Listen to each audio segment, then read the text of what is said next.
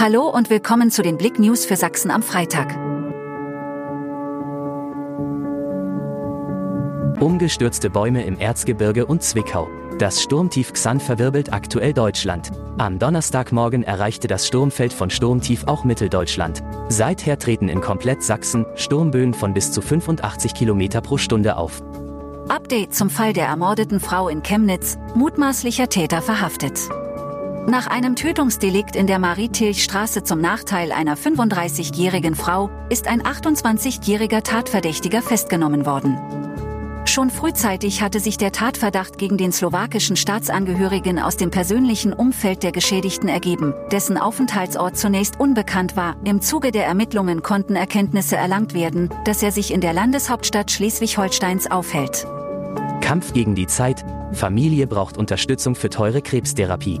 Es ist wohl das Schlimmste, was einem im Leben passieren kann. Diagnose Darmkrebs unheilbar. Dieses Schicksal durchlebt Beatrix Lederer-Kaminski aus Krimitschau aktuell. Nun haben Ehemann Uwe Kaminski und Hund Timmy eine Spendenaktion im Internet ins Leben gerufen, damit die Therapie bezahlt werden kann. 30.000 Euro werden benötigt, knapp 5.000 Euro sind bislang eingegangen. Jeder Cent hilft. Wünschendorfer füllen die 100.000. Flasche Bier ab.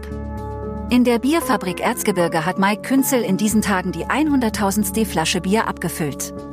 Er ist in dem Wünschendorfer Unternehmen für die Technik verantwortlich. Zitat, das ist schon ein emotionaler Moment gewesen, räumte er ein. Die ganze Story auf blick.de. Danke fürs Zuhören. Mehr Themen auf blick.de